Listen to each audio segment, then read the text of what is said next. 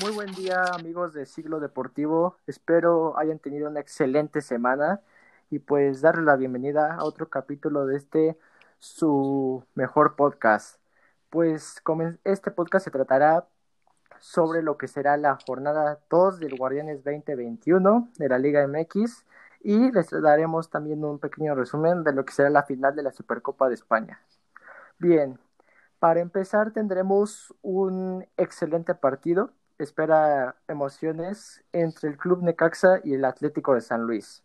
Ambos equipos de, no empezaron muy bien este torneo y pues tratarán de dar otra cara en este partido donde los Rayos del Necaxa reciben a un San Luis que viene de ser derrotado por un Club América que se mostró en la última parte del encuentro muy muy bien al ataque, pero visiblemente muy endeble en la defensa. Pues veremos qué nos traen estos dos equipos.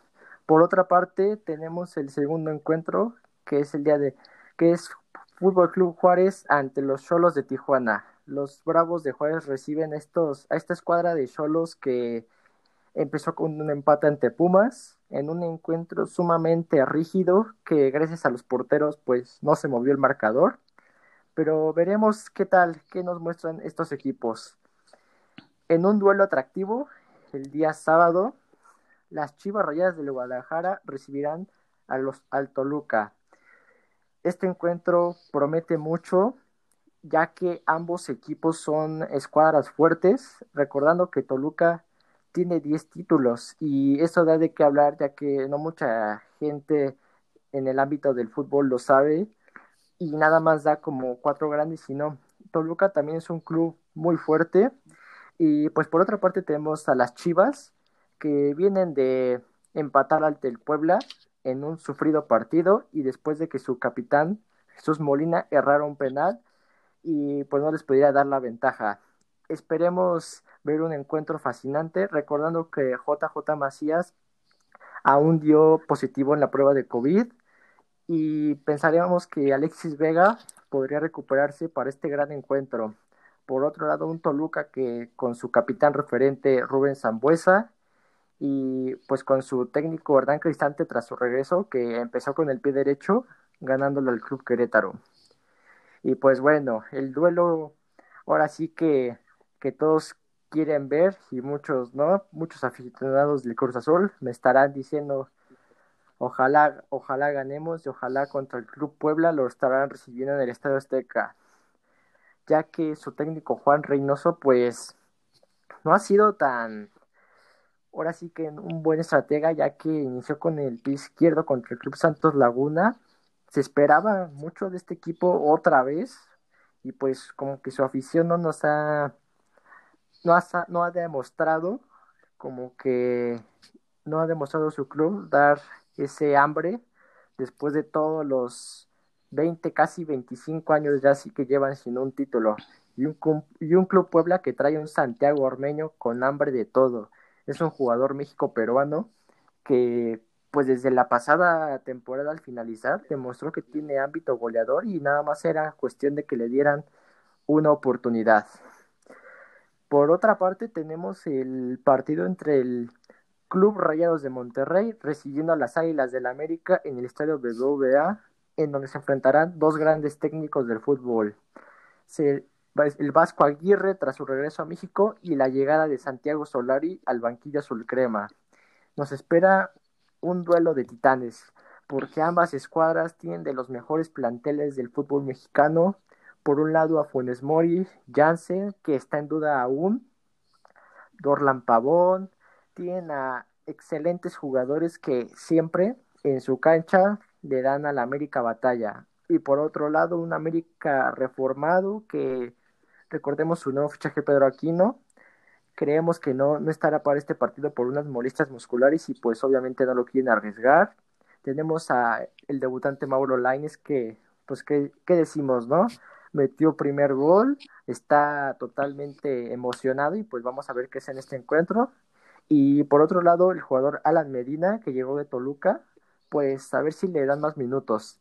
Y veremos un cuadro del América emocionado por querer darle la victoria a su cuadro. Y por otro lado, el Monterrey, que siempre quiere ganarle a la América y siempre quiere ser referente.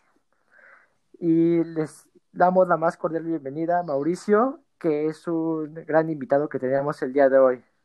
¿Cómo estás, Mauricio? Bien, bien, muchas gracias tú, muchas gracias por invitarme también. Un gusto tenerte aquí. Platícanos cómo serán los últimos y, bueno, los siguientes partidos de la jornada del fin de semana de la liga. Ya para concluir los últimos cuatro partidos, domingo y lunes. El primero es a las 12 del día en la casa de los universitarios, en la casa de la UNAM, ante Mazatlán. Pumas viene de un empate muy difícil, muy, un, partido muy aguerrido contra Tijuana, mucha ida y vuelta. Realmente fue un espectáculo de los porteros. Jonathan Orozco fue el jugador del partido, poniendo su puerta en cero. Mm, y bueno, Pumas trata de volver a la grandeza que se le caracterizó hace ya bastantes años, trayendo y registrando un total de ocho canteranos. Juega con casi puro mexicano y tiene un par de extranjeros muy buenos. Realmente en este partido en el caso de Pumas, Dineno tiene que ser la clave en los remates con los centros de Iturbe. Va a ser un duelo por las bandas, ya que Mazatlán tiene a Quick Mendoza, que hizo un buen partido ante, ante Club Necaxa. Alan Mozo y Rodríguez de Pumas tendrán que chambearle contra Ramírez y Quick Mendoza por las bandas. Eh, Mazatlán viene de ganar, 3 a 2. Realmente yo considero que fueron más errores de Necaxa que aciertos de Mazatlán. Pero eso no quita lo que ha hecho Betso y Aristigueta. Dos jugadores de peligro. Realmente Pumas y Mazatlán fueron de los equipos con más goles el torneo anterior. Pumas con 29 y Mazatlán con 24. Realmente va a ser un partido en donde estemos concentrados en las áreas. Santos ante Tigres. Santos viene de ganarle a un Cruz Azul que se desconcentró completamente, realmente no tuvo un buen partido, tuvo bastantes errores y Santos aprovechó un contragolpe para llegar al área contraria en un disparo de, de 25-20 metros. Y bueno, Tigres igualmente viene de ganar ante un León que realmente no aportó básicamente nada. Le costó le costó al Club León aguantar los dos goles. Tigres tuvo un total de 23 remates. Realmente el portero de Santos tendrá que rifársela por un que tiene un Cocolizo y un Gignac que están on fire. Vienen de de marcar gol cada uno. Realmente es una dupla que le da miedo a cualquier equipo del fútbol mexicano. Querétaro ante Atlas. Querétaro viene de perder ante, ante un Toluca que realmente le insistió y le dio batalla, pero realmente Querétaro no jugó mal, fue un problema del arbitraje en donde los perjudicó en, en, cuanto al resultado y en cuanto a la mentalidad del equipo. Les anulan un penal y les anulan un gol. Pero sinceramente, donde tendrán las fallas Querétaro es en la defensa tiene a todos sus jugadores amonestados por el partido tan desarrollado que hubo. Y bueno, Atlas no contará con, con Abella, el seleccionado del Olímpico del 2016. Va a ser un partido que yo lo veo más inclinado hacia Querétaro porque Atlas no demostró mucho. Realmente la figura ante Monterrey fue su arquero. Y bien, para concluir el partido de lunes, León ante Pachuca. León viene de un partido catastrófico. Nacho Ambriz hizo un par de rotaciones bastante extrañas que nadie entiende y nadie sabe de dónde salieron. Y Tigres lo superó por completo. Pachuca viene de empatar ante Juárez. Pachuca lo que le falta es consistencia. Tuvo la mayor posesión de balón en todo el encuentro pero Juárez le cerraba las puertas y Juárez no lo dejaba pasar.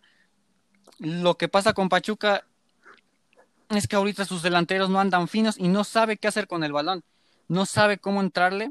Y yo creo que será un partido parejo porque León no anda fino y Pachuca no sabe cómo concretar las jugadas en el último instante. Y ya por mi parte sería todo, Emilio. Y sabemos que este último partido es un duelo entre hermanos, es el León Pachuca, recordemos que son de familia ambos dueños, por una parte León, que es el hijo de Jesús Ramírez, que ya no es el más presidente del Club Pachuca de su hermano, pero de todos modos siguen siendo familia. Y pues, ¿cuáles serían tus pronósticos, Mauricio, para, por ejemplo, para el partido de Monterrey ante América? ¿Cuál darías tú como ganador o favorito? Mm, es un partido cerrado. Realmente no veo a un, con, un ganador conciso. Yo creo que Monterrey lo ganaría por la mínima. Perfecto. Pero es un partido realmente parejo. ¿Y a ti quién te gusta más el cómo maneja sus equipos? ¿El Vasco Aguirre que viene después de 20 años estando fuera en Europa? ¿O Santiago Solari, un técnico que sí pasó una etapa con el Real Madrid, pero que tiene más experiencia como jugador y auxiliar que como técnico? Yo creo, me voy a basar más en cuánto tiempo llevan con el equipo. Realmente el Vasco ya tiene un rato trabajando con él, ya sabe cómo estructurarlo. Eh, Santiago ahorita anda en Estados Unidos para resolver problemas de la visa. Yo creo que eso puede afectar en cuanto al resultado. No tener a Santiago en el dentro del partido y yo creo que se va a beneficiar al conjunto de Monterrey. Yo veo más fuerte a Monterrey en ese aspecto. Y sí, sinceramente, todos los problemas que ha tenido el cuadro Sulcrema con su técnico después de los papeleos de la visa, pues pueden ser perjudicantes. Y en otro duelo atractivo, aquí tú, ¿qué dirías que es un cuadro que viene más fuerte y como más inspirado para ganar entre las Chivas Rayas de Guadalajara y el Toluca? Mira, yo creo que el Toluca tiene ligeramente más chances porque viene de ganar. En el aspecto anímico, eh, vienen demasiado fuertes. A pesar de que no hicieron un buen juego, y llevarse el resultado. Creo que fueron más que se encontraron con los balones en el momento justo. y yo veo a Chivas contra Puebla, lo vi cabizbajo, no sabía qué hacer, no sabía cómo llegarle al Puebla. A, duras penas empataron el partido, fallan un penal. Yo creo que Toluca podría llevarse el encuentro. ¿Tú qué opinas? Yo opino que, pues sí, es un encuentro bastante cerrado debido a que ambas escuadras son muy, muy fuertes, pero sí vimos a las Chivas en el primer partido ante el Puebla que pues nomás no daban una, fallando penal, desaprovechando oportunidades y pues, el Puebla que aprovechó las que tuvo. Y por otro lado un Toluca que su primer juego Querétaro lo madrugó, pero al pero en el 30 y en dos minutos le dio la vuelta y ya no se vio ni a nada de los gallos blancos de Querétaro. Pues yo opino que aquí el Toluca podrá llevarse la ventaja, ya que las Chivas, como les repetía, eh, JJ Macías, su delantero estrella, no se sabe todavía si puede estar por el tema del COVID. Y pues Alexis Vega, que todavía viene resentido de esa lesión, que aún no está al 100, pero pues lo han inyectado para que pueda jugar, pero eso no significa que esté al 100. Y en un encuentro entre Santos y Tigres, ¿quién dirías que es amplio favorito o que tiene esa posibilidad de ganar por su delantera? En el de Santos contra Tigres. Yo creo que yo creo que se lo lleva Tigres. Se lo va a llevar por la dupla que tiene armada realmente para mí es de los cuadros más peligrosos que tiene actualmente el fútbol mexicano, esa dupla con Guiñac y Carlos González. Yo creo que va a ser un partido complicadísimo para el arquero de Santos Acevedo.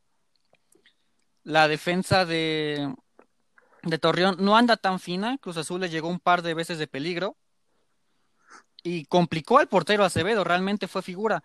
Yo creo que va a ser una tarde relajante para Nahuel Guzmán el, partido se va a desarrollar completamente para mí en la cancha de Santos. ¿Tú qué opinas? Pues yo opino lo, mismo que Tigres viene con un poderío ofensivo tremendo. Lo ha demostrado Gignac que es un pedazo de jugador. Y pues, ¿qué dices de Carlos González? Que es, no sé cómo lo dejó ir Pugas, que era su goleador estrella. Lo demostró con Tigres primer partido y ya anotando gol es un delantero fundamental y pues ahora con Gignac le van a tener mucho trabajo la defensa del Club Santos. Y pues ya terminando por una parte la Liga MX, nos pasamos rápidamente al continente europeo, en donde veremos una final de la Supercopa de España súper interesante. El Fútbol Club Barcelona ante el Athletic Club de Bilbao. Después de que el Barcelona eliminara en penales a la Real Sociedad en un partido sumamente complicado, ya que los llevó hasta la prórroga, y en los penales aún así se vieron el conjunto catalán por un Ter Stegen que salió inspiradísimo atajando tres de los cinco penales aún sin Messi en el juego, recordando que es, aún es duda para la final por una reciente lesión que todavía no se ha recuperado al 100. Y por otro lado, un Athletic Club de Bilbao, que decir, viene muy inspirado después de hacer su derrota en contra de un club Real Madrid que siempre es el amplio favorito para ganar, pero esta vez no encontró por dónde ante el Bilbao, en donde su defensa Lucas Vázquez regaló un penal por hacer un mal filtro de balón en el primer tiempo y después de eso se viene la primera jugada antes del penal, un muy buen gol del Athletic Club. Entonces el Real Madrid no se encontró, fue gol, descontó Karim Benzema y le anularon un gol por fuera del lugar. ¿Cuál es tu opinión acerca de esto, de esta final y de los dos encuentros que se disputaron? El Real Madrid no estuvo fino, no estuvo fino para nada. El Atlético Club aprovechó las oportunidades que tuvo y lo finiquitó. Realmente va a ser una baja, bueno, en el otro partido va a ser una baja significante, la baja de Messi. Mm, en el Barcelona Real Sociedad, Ter Stegen fue la figura al final del partido, atajando un par de penales. Realmente yo veo esta final inclinada, obviamente, al lado del Barcelona, tiene mucho mejor equipo, pero un Athletic Bilbao que juega con su gente y que a pesar de ello le gana al Real Madrid y por, por la mínima, pero le gana durante el partido. Esto va a beneficiar mucho en el ánimo del Athletic Club, pero para mí el amplio favorito sigue siendo el Club Barcelona.